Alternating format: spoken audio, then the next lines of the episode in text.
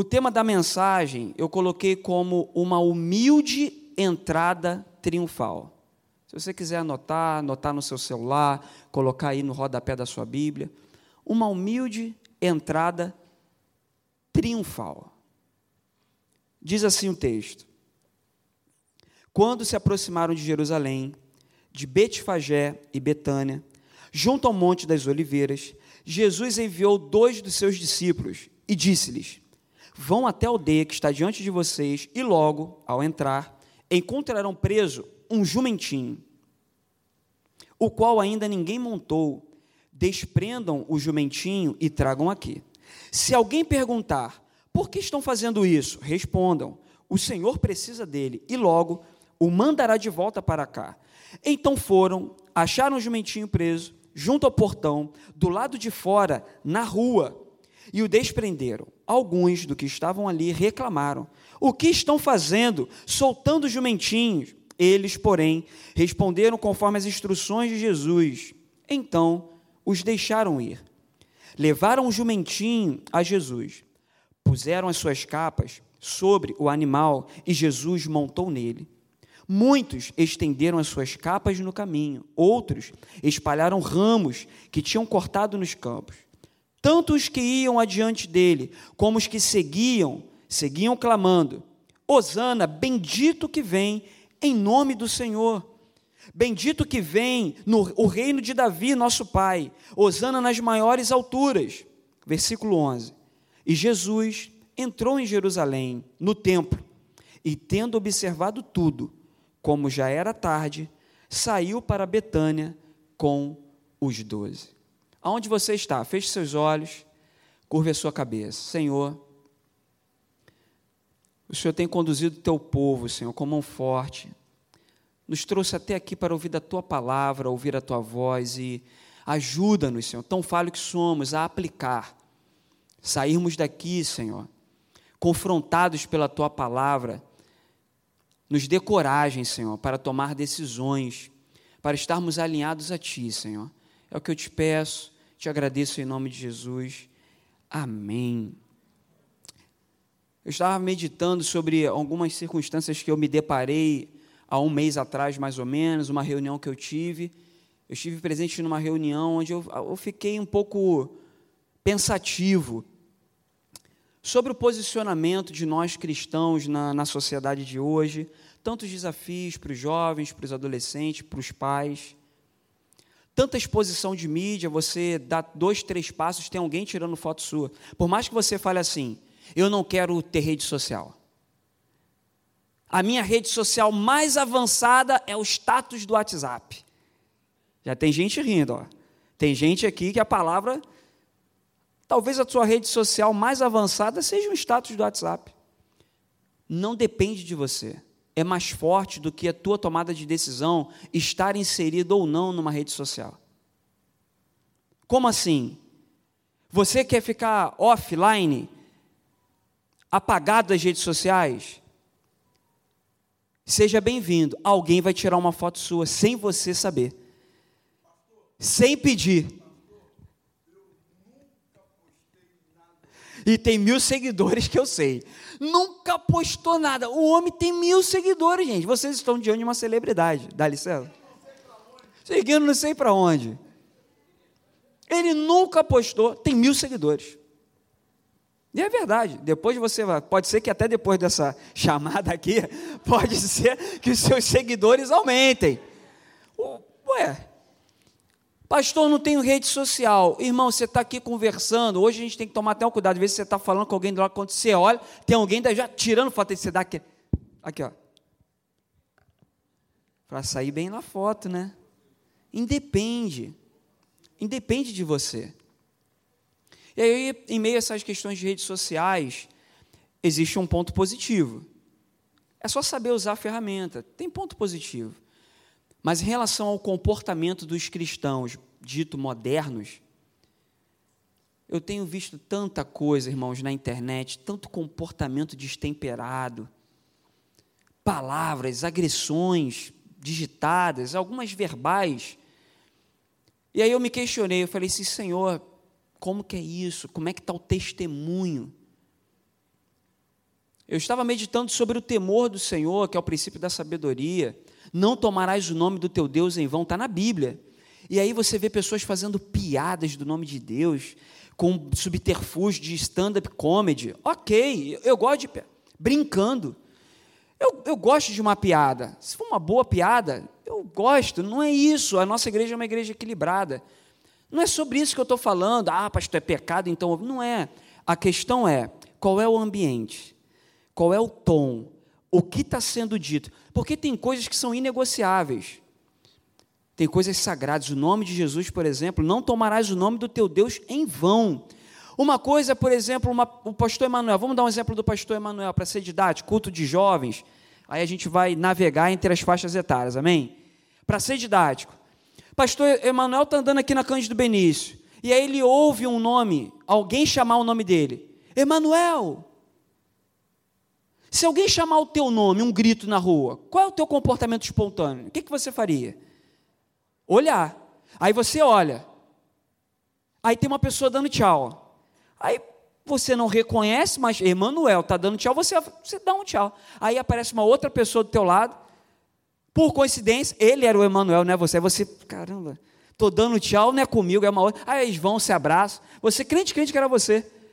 Aí se abraça e cara, não era. Mas o fato de ter chamado pelo teu nome já é o suficiente para você. Peraí, chamaram o meu nome, eu vou olhar.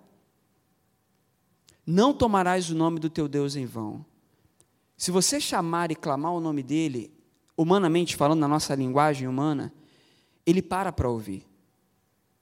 Os maiores milagres da, da Bíblia não foram com sermões, por exemplo, de cinco horas, os maiores milagres escritos na Bíblia, e isso me chamou a atenção quando a jovem leu um devocional aqui, falando de Marcos. Os maiores milagres da Bíblia foram quando pessoas clamaram pelo nome de Jesus.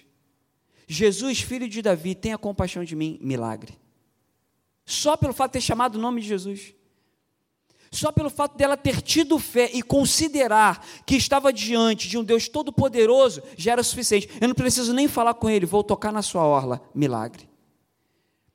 Porque as pessoas tinham um temor, uma consideração em saber que tanto o nome de Deus ou quanto a pessoa de Deus encarnada já era o suficiente para ela conseguir um favor de Deus. E eu tenho observado nos dias de hoje alguns comportamentos fora do tom nas redes sociais, muito deboche, muita brincadeira, muitas pessoas subindo no púlpito. E, e eu falei, Senhor, eu estou envergonhado. Aí o Espírito Santo de Deus, rápido como é, falou: E você? Vai fazer o que em relação a isso? Eu falei, caramba, eu sou um pastor, agora eu sou um pastor.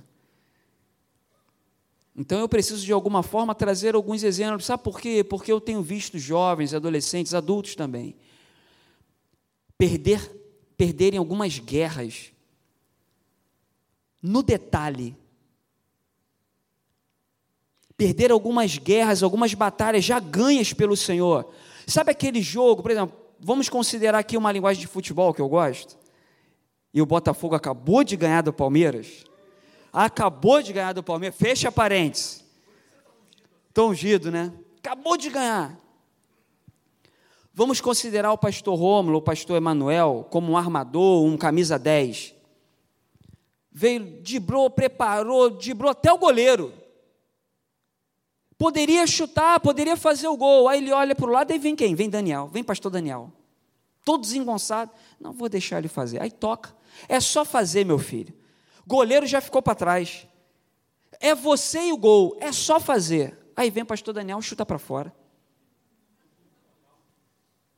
Meu filho. Um exemplo simples, né? talvez até um pouco infantil para alguns.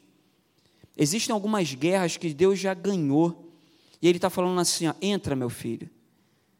Essa batalha está ganha. E por detalhes por falta de temor, por falta de obediência, por falta de considerar uma palavra da liderança, por falta de considerar os irmãos superiores a você mesmo, por falta de ouvir a voz do Espírito Santo de Deus, você rontou errado, perdeu a batalha. Algumas discussões familiares Talvez você esteja repleto de razão. Tópico 1, acusação. Você é isso, isso, isso, isso, isso. A pessoa está fora da razão, você está com a razão. Segunda acusação, mas você fez isso, isso, isso. Você estava com a razão. E aí a guerra, tá, o, o, o desacordo, a desavença está acontecendo. Isso para jovens também, em brigas, faculdade, redes sociais. Talvez você esteja repleto de razão, mas às vezes um dedo levantado, uma mão, um tapa, um palavrão que escapuliu. Todas aquelas razões enumeradas que estavam a seu favor, todas elas são rasgadas e queimadas ou voam como palha seca no vento. E aí a situação inverte. E aí você passa a ser o culpado. Porque você não soube entrar e vencer batalhas ganhas. E eu tenho refletido sobre isso. Pastor Daniel, o que isso tem a ver com o texto? Jesus ele soube entrar numa batalha que já estava ganha, já estava prometido. Zacarias já tinha profetizado. Zacarias capítulo 9, se quiser colocar na tela, pode colocar. Zacarias capítulo 9, versículo 9 vai dizer que Jesus entraria em Jerusalém montado no jumentinho já estava profetizado 430 anos, 440 anos antes.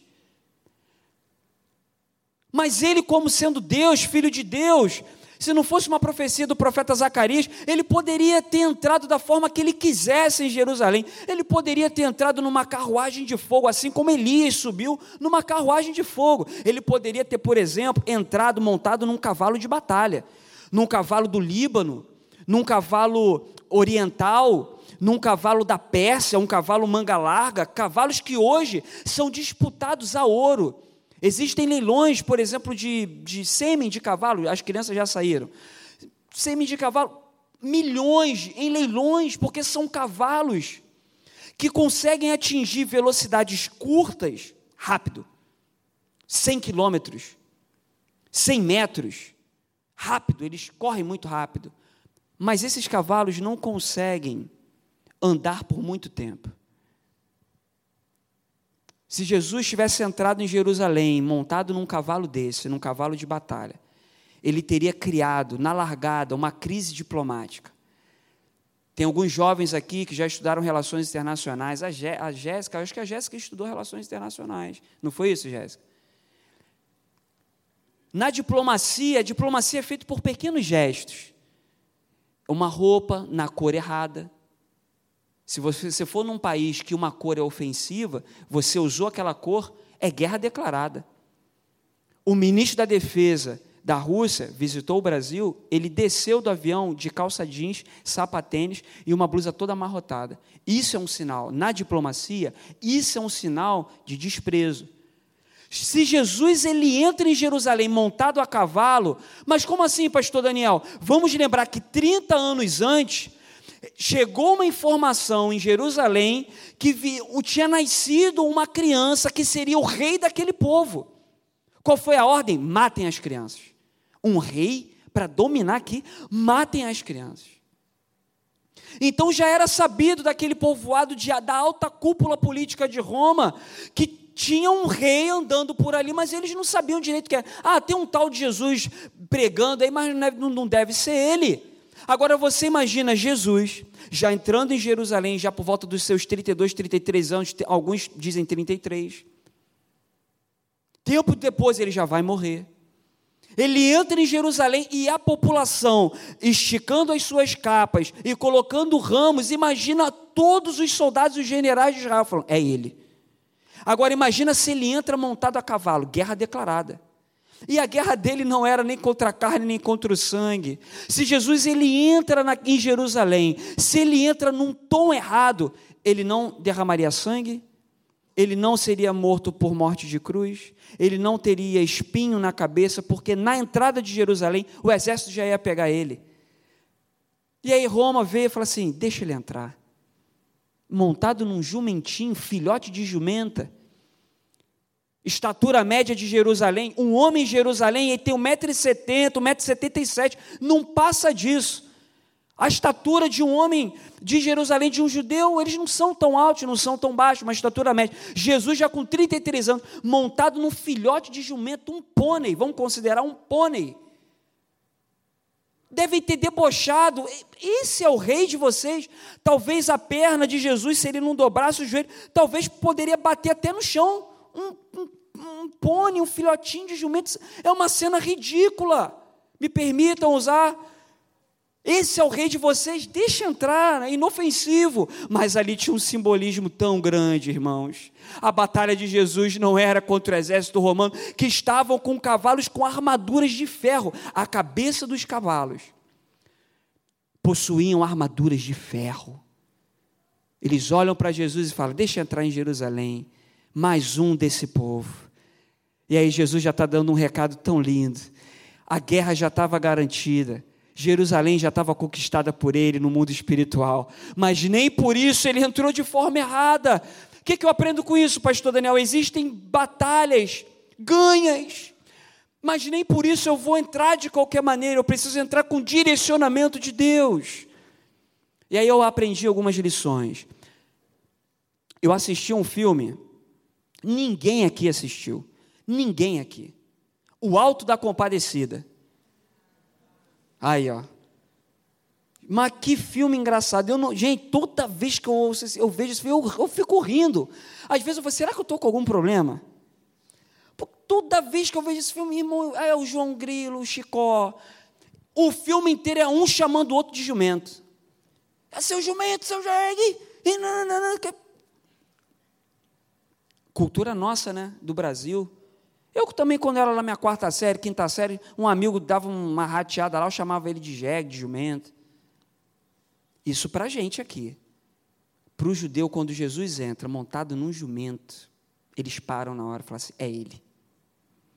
É ele, ele está entrando igual Abraão, ele está montado no jumento, assim como Abraão subiu o Monte Moriá Assim como Abraão estava levando seu filho para o sacrifício, com o patriarca, o pai de todos, Abraão era muito rico. Todas as guerras de Abraão, a Bíblia diz que Abraão reunia despojos.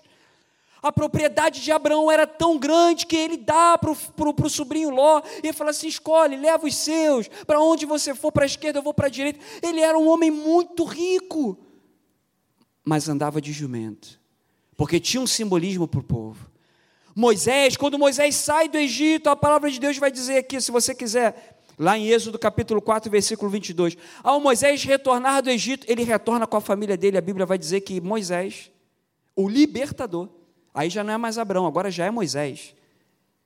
Moisés, ele sai do Egito com a família, a Bíblia vai dizer que ele sai montado num jumento. Para você ver a importância desse animal para o povo. E aí, pastor, foi só Abraão e foi Moisés? Não, vamos avançar, vamos para os profetas. A Bíblia diz que tinha um profeta chamado de Balaão, que ele está andando, e o homem era tão insensível, tão insensível, que o anjo aparece no caminho. Quem é que dá ouvido para o anjo? O jumento. Símbolo muito forte para a tradição hebraica, para o judeu, para o hebreu. A Bíblia vai dizer que o, o, o, o jumento, quando ele vê o anjo, ele para o profeta não entende, deve ter dado uma chibatada lá no, no coitado, no pobre do jumento. E aí Deus permite, irmão, se não fosse a Bíblia falando, eu não acreditaria. Mas a Bíblia está dizendo, então eu acredito. Porque o Deus da Bíblia foi o Deus que colocou cordas vocais aqui. Então, para ele ajustar o pessoal da Anderson, mesa de som, eu imagino, Anderson, já pensou Deus, deixa eu ajustar aqui um calibrar o som das cordas vocais desse jumento, que ele vai falar já já. E o som começa e o jumento começa a profetizar. Isso vem carregando a história da cultura hebraica. O primeiro rei de Israel, Saul, quando o profeta Samuel vai chamar Saul, o que, que a palavra de Deus vai dizer? E Saul estava apacentando o quê? As jumentas do seu pai. 1 Samuel capítulo 9, versículo 3. Interessante que quando Jesus ele entra em Jerusalém, aquele povo fala assim: Bendito Osana ao descendente de Davi. Eles conheciam a história de Davi. Você quer conhecer um pouco da história de Davi? Quando, quando Jessé vai chamar Davi, e fala assim: Davi, meu filho, você vai levar mantimentos para os seus irmãos que estão lá na linha de frente da batalha contra os filisteus. Davi pega todos os, os elementos, todos os alimentos, e ele vai levar para frente de batalha. Ele coloca os alimentos aonde? Num jumento. E aí, pastor Daniel, achei que ia vir aqui hoje, nessa noite, Sunday night, a galera está animada, os pais presentes. Achei que ia vir aqui a palavra de Deus, eu estou tendo uma aula de jumento. Eu estou tendo uma aula de uma jumentologia. Eu acho que é um pouco disso, sim. Eu entendo que Jesus ele não fez aquilo à toa. Ele sabia o que ele estava fazendo. A guerra dele não era contra o exército de Roma. O reino dele era um reino de paz. Bem-aventurados pacificadores. O reino dele era um reino, era um evangelho para toda a humanidade. Ele não poderia, tudo tinha que se cumprir, ele era obediente. E aí eu tirei algumas lições, porque a nossa cultura hoje é muito diferente. A nossa cultura é uma cultura muito de cimento, de pedra, de asfalto, de carros, de prédios. Naquela época, não tinha tanta população como tem agora. Nós vivemos países com superpopulação. A Índia acabou de ultrapassar a China em população. Nós temos igrejas com 12 mil membros. Já imaginou isso, pastor Romo? O senhor liderando uma igreja com 12 mil membros? Já pensou isso, pastor Maná? 4 mil membros? 400 já dá trabalho.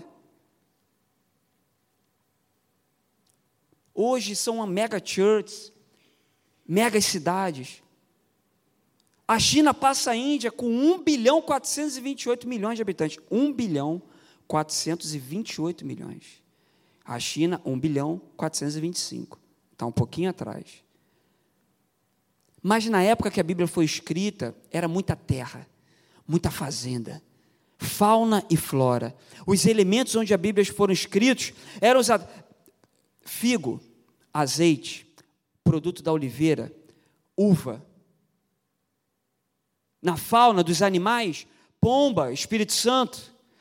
Assim como a corça anseia por águas, assim eu tenho sede de ti, ó Deus. Está dando o exemplo de animais.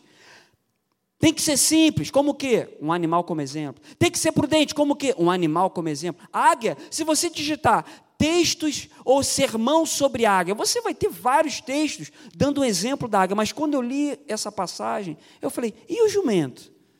Coitado do jumento. Se Jesus, Jesus não escolheu águia. Jesus não escolheu um outro animal. E aí eu fui entender que existem quatro significados importantíssimos que fez com que Jesus entrasse. Primeiro é a humildade. Um símbolo de um animal, de um jumentinho, é a humildade. Eles carregam isso. Jesus também era humilde. Interessante a palavra humilde, ela vem do de humus, que é da terra. Humus, da terra. A palavra humildade, humanidade, humilde, humus, terra, é, vem tudo da mesma palavra. Interessante. Então, humildade, ah, pastor, então eu sou humilde, eu preciso, eu tenho que ser pisado, porque está na terra, né? Então a, a terra é para ser pisado. Não é isso, não é para você ser pisado, humilhado nesse sentido. É porque a terra ela não levanta sozinha. Se não for um vento levando a terra para o alto, ou uma pessoa pegando uma retroescavadeira e erguendo ela, ela vai permanecer no propósito que ela foi designado: terra. Não é nem acima e nem abaixo. Terra é propósito definido. Terra. Não há soberba na terra. A humildade vem dessa palavra. Ser humilde é saber o que você é. Não precisa ser arrogante e falar assim, eu, sou, eu já conversei com o Davi. Se eu, Davi, meu filho querido, ainda bem que ele não está aqui ouvindo. Se eu souber que você usou o meu título de pastor ou um cargo que eu tenho em alguma empresa, eu sou filho do Daniel, me dá esse suco de laranja. Você, você vai orar a Deus pedindo misericórdia. Aí é, aí pode ser que é, pode ser, pode ser. Ou ele vai perder a nobreza, alguma coisa vai acontecer. Não precisa você bater no peito e falar um dono da empresa. Imagina um dono de uma empresa entrando na empresa todo dia e falando para os funcionários assim: Bom dia, eu sou fulano de tal, dono dessa empresa. E entra. Imagina, Ele precisa? Todos sabem que ele é dono. Simplesmente ele entra. Sabe o que eu aprendo com isso? Não é porque eu sou filho de Deus que eu também eu vou bater no peito com arrogância. Portas ganhas. Os evangélicos sempre foram tidos como pacificadores há um tempo atrás. Agora preciso reconsiderar. Os evangélicos sempre foram tidos como pacificadores. Os evangélicos sempre foram tidos como pessoas que tinham palavra de esperança. Poderia ser o teu vizinho mais encrenqueiro da face da terra. Mas se ele passasse por um problema, ele ia lembrar de quem? De um cristão, de uma cristã. Porque vinha dali o que? Palavra de esperança. Eu queria que você, talvez, anotasse aí na sua Bíblia, Mateus capítulo 5, que diz assim: Bem-aventurados, se puder colocar na tela, bem-aventurados os humildes, porque eles receberão a terra por herança. Por que, que eu coloquei? Porque é óbvio, talvez você já tenha lido esse texto muitas vezes, mas onde o óbvio não é cumprido, não é falado e não é expressado, o óbvio se torna raridade, fica escasso. Então é necessário a gente falar esses fundamentos da fé cristã. Vamos ser humildes, meus irmãos. Que é isso, pastor? Eu vou ser pisado pelos outros, ser humilhado. Não nesse contexto. Saber quem você é, saber que tem um Deus que te defende, os anjos do Senhor estão ao seu redor te livrando.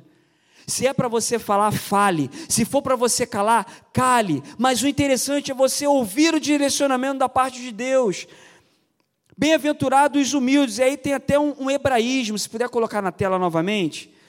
Tem até um trocadilho interessante. Bem-aventurado, na minha versão, está os humildes. Bem-aventurados os humildes, ou os pobres de espírito, porque deles é o reino dos céus. Tem um trocadilho muito interessante. Bem-aventurado os humildes. Humilde significa o quê? Humus, da terra. Bem-aventurado os humildes da terra porque eles receberão o quê? A terra. Bem-aventurado quem veio da terra, porque eles receberão a terra. É entender da onde nós viemos, quem nós somos em Cristo Jesus. Saber que nós temos um Deus que defende as nossas causas, não é pelo meu braço, pela minha força, pelo meu currículo, pela minha posição. Está na moda, você entra na internet, é impressionante. E aí vai uma palavra instrutiva, até de comportamento. Uma pessoa vai num bar, você não sabe com quem, num restaurante, como teve esses dias. Você não sabe com quem você está falando. Eu sou desembargadora. Eu sou juiz. Você não sabe com quem você está falando. Não precisa disso, meus irmãos. Está faltando humildade. O outro ponto que eu aprendo com Jesus, ele entra de forma humilde montado naquele jumento. Alguns podem nem ter dado crédito. Mas um outro elemento também da entrada de Jesus, uma entrada triunfal em Jerusalém, é a simplicidade. Segundo ponto. Primeira, humildade simplicidade. Segundo, simplicidade. Filipenses capítulo 2, do versículo 5 ao 7.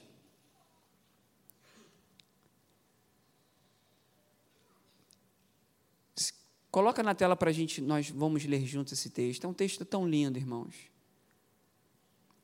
Se você não se lembrar de nada do que foi dito aqui nessa noite, mas se você se recordar, desse texto, Filipenses capítulo 2, do versículo 5 ao 7, vai dizer assim, ó: Tenham entre vocês o mesmo modo de pensar de quem? De Cristo. Ele é a nossa referência de comportamento. E aí prossegue.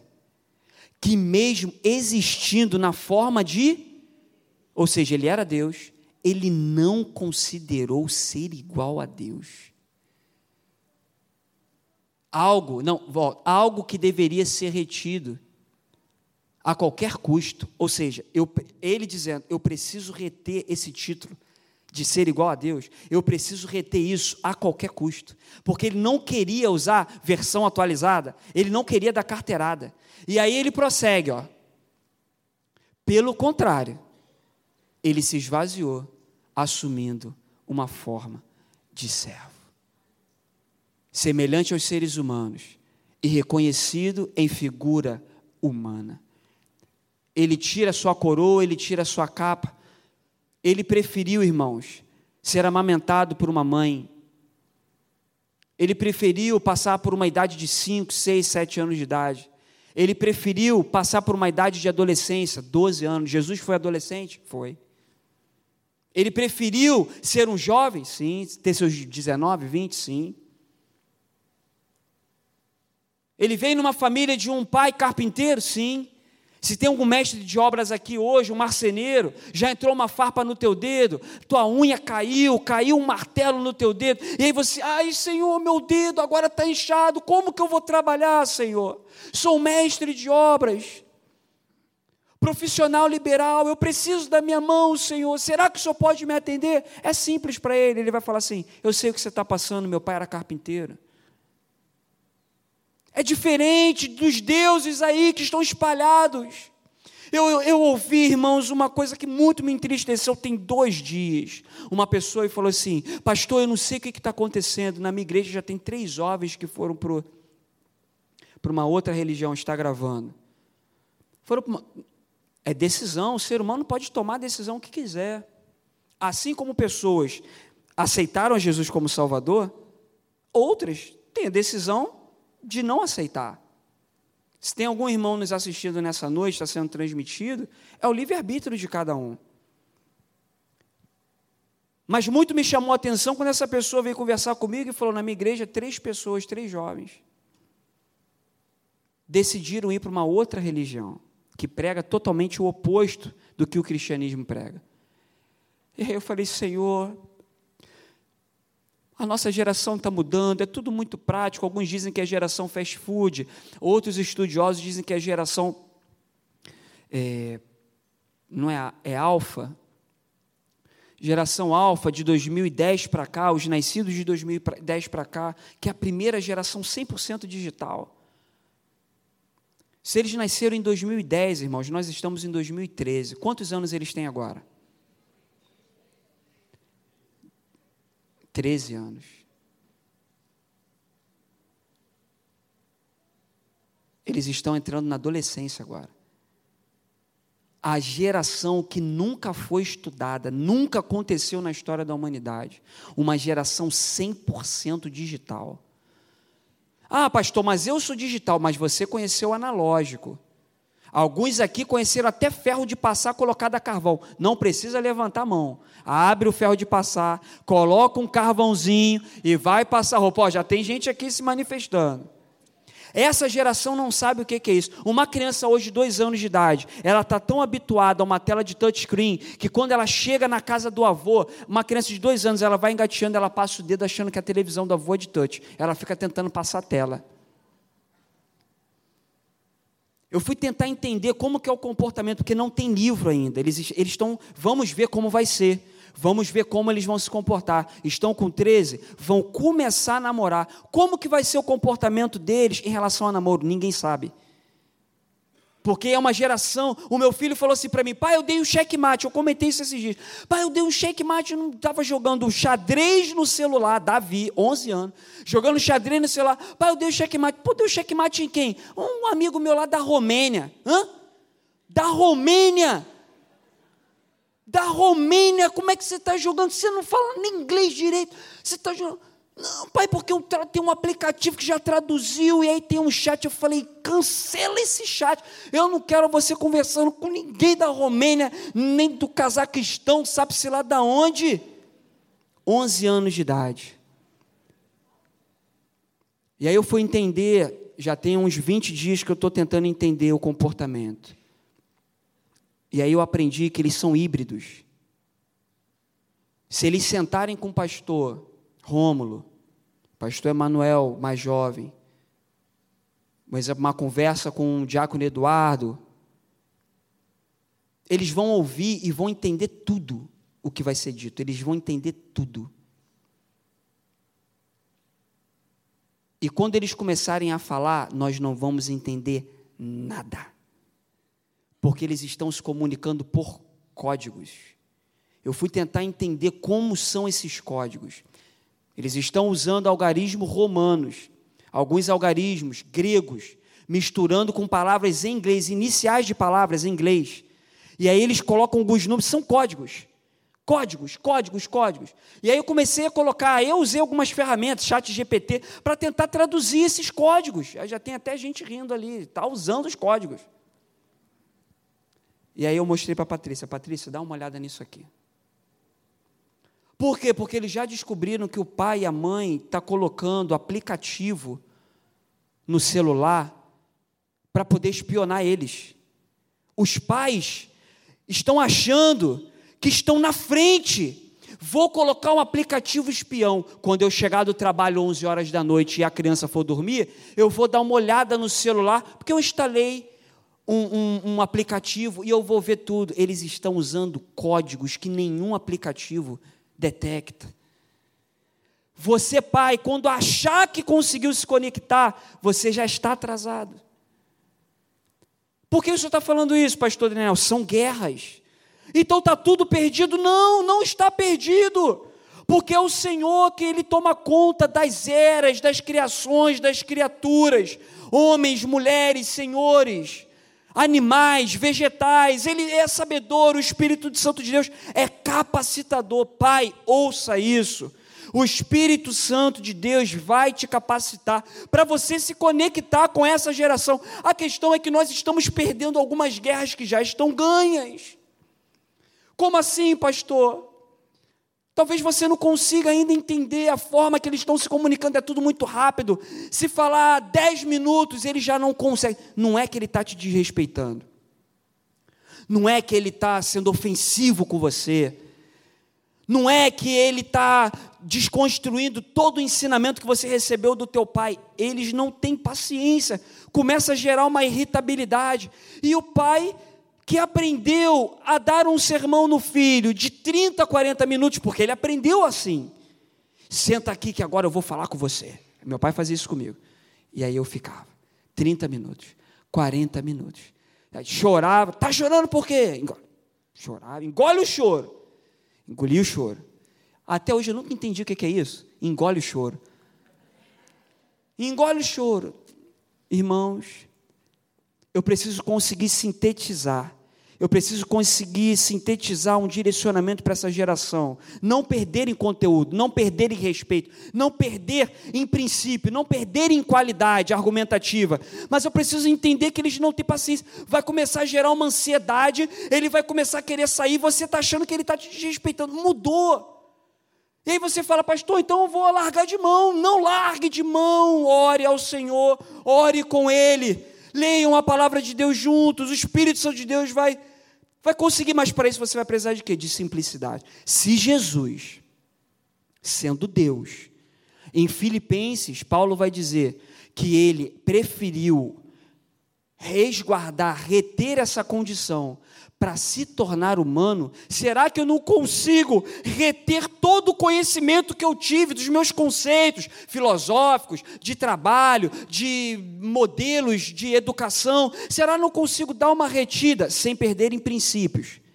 Mas tentar me talvez não se igualar, mas tentar inclinar aí, de tentar se esforçar de entender qual é a linguagem dessa geração. Se Jesus fez isso e nos ensinou, irmãos, porque nós,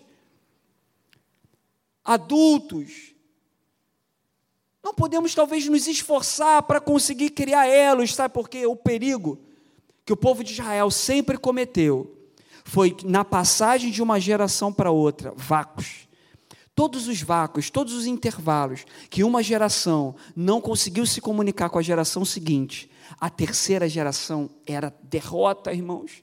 Mas em nome de Jesus, o Espírito Santo de Deus nos trouxe aqui nessa noite para dar uma palavra instrutiva, uma palavra de alerta, tanto para jovens quanto para adultos. Vamos nos apropriar dessa palavra. Terceiro tópico: força. Um elemento do, do, de um jumento, de um jumentinho é a força. Um cavalo pode chegar rápido, mas ele não vai longe. O jumento, ele vai devagar, mas ele chega lá. Eu não sei se isso diz alguma coisa para você, mas aqui na terra não é uma corrida de 50 metros. A caminhada espiritual é uma carreira. Combati o bom combate, acabei a carreira, guardei a fé. Então, um grande exemplo é justamente essa questão, essa conexão de força. Um animal, um filhote de jumento, para conseguir aguentar Jesus, um adulto de 33 anos, em cima dele tinha força. E aí, na caminhada espiritual, você tem buscado força em Jesus? Você jovem, você adolescente, você pai, aonde a sua força parece escorrer pelos dedos. Senhor, eu já perdi a minha força, eu não aguento mais falar. Eu não aguento mais argumentar. Eu não aguento mais falar com essa jovem, eu não aguento mais falar. Jovem, você que talvez não tenha um pai cristão, Senhor, toda vez que eu tento falar com ele, eu não tenho mais força. Vai entregar? E aí eu tenho um texto tão interessante, se puder colocar na tela, 1 Josué, Josué capítulo 1, versículo 9. Josué capítulo 1, versículo 9. É um texto tão lindo. Você já leu esse texto mais do que eu, eu tenho certeza. Você já leu esse texto mais do que eu. É a instrução de Deus para Josué encorajando ele. E vai dizer assim, ó: Não foi isso que eu te ordenei? Seja e corajoso. Tem um ponto de exclamação ali. Se terminasse no ponto de exclamação já estava ótimo. Deus falando, imagina Josué, Deus falando, Josué, ser forte e corajoso, está ótimo. Eu já ia chorar, ajoelhar, levantar as mãos para o alto. Deus falou comigo, falou para ser forte e corajoso, está ótimo. Eu fico imaginando nos dias de hoje, um dono de uma empresa de gás, está até na moda uma música aí, olha o gás, está até virando um meme aí na internet. Olha o gás. Imagina você dono de uma empresa de gás. Você chega para o seu maior funcionário. Ó, pessoal, você fala óleo gás, o pessoal já se anima aqui, ó. E aí já está falando que eu já estou ultrapassado. O óleo gás. Não, mas por que tem óleo gás?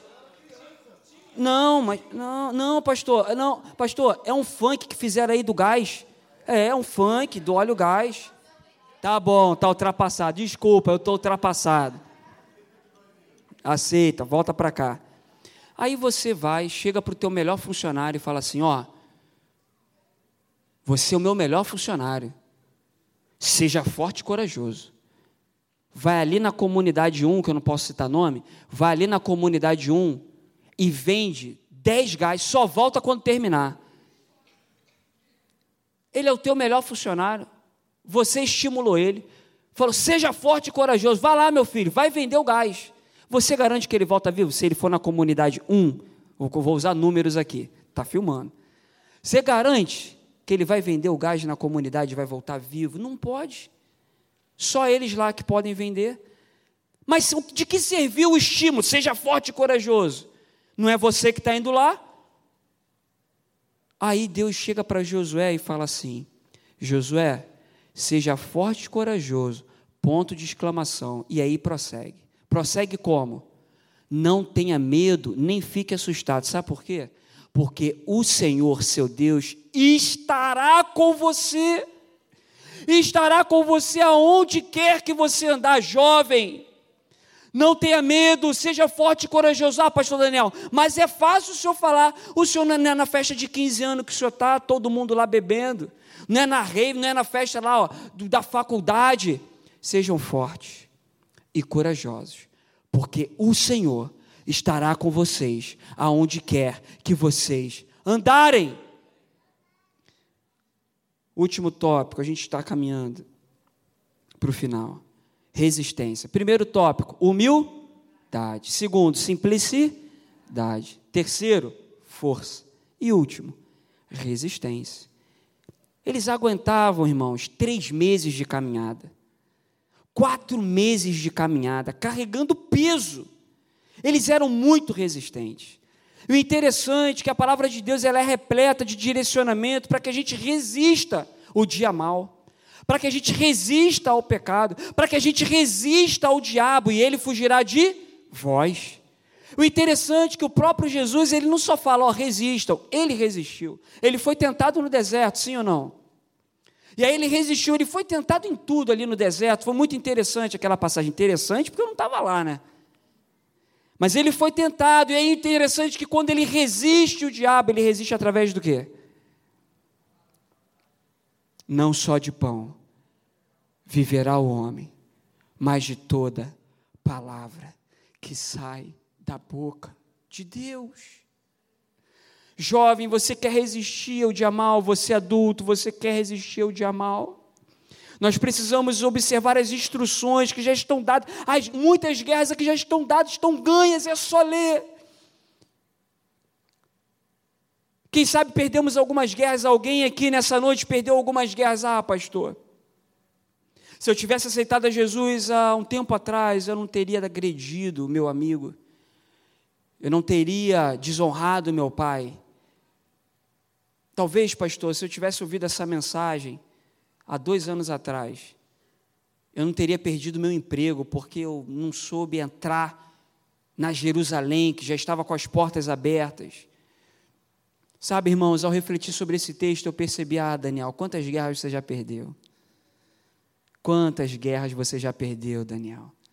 Porque você não soube entrar, você não soube o tom certo, você não soube usar a palavra adequada, você não soube calar a boca quando era para calar.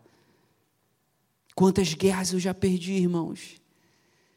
Porque eu não ouvi a voz de Deus, a, minha, a instrução dada do alto. Mas eu louvo ao Senhor porque sempre tem esperança. A palavra de Deus nos anima a prosseguir. O Evangelho ele é transformador. Primeiro, ele lança tudo no mar do esquecimento. Ele anula toda a cédula de acusação e de culpa. E ele fala assim: é daqui para frente. Vamos juntos? Aprendei de mim que sou manso e humilde. E aí ele nos convida nessa noite a tomar uma posição.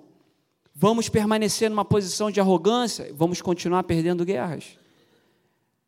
Vamos continuar resistindo de uma forma oposta? Vamos continuar exercendo a nossa força, ao invés de falar assim, Senhor, vai na frente. Eu queria convidar você a se colocar de pé nessa noite. Faltam cinco minutos. É interessante que em algumas guerras, e eu queria que você se levantasse e prestasse atenção. Não se distraia. Eu tenho certeza que existem pessoas aqui nessa noite que estão travando algumas batalhas. E por detalhes, essas batalhas vão ser ganhas ou perdidas. Existe um tempo correto de você entrar em batalha. E a gente costuma falar isso. Existe um tempo certo. Pergunta para o Senhor: Senhor, é o tempo certo de eu avançar, de eu tomar posse? Se ele te responder, sim, é o tempo. Aí você pergunta: Senhor, qual é a forma adequada de eu entrar?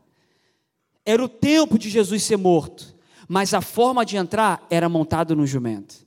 Pergunta para ele: Senhor, é o tempo, mas qual é a forma? Se ele te responder qual é a forma, fala assim: Senhor, agora qual é o modo? eu me comporto como? Quem sabe tem algumas pessoas nessa noite que precisam de instruções da parte de Deus para vencer batalhas.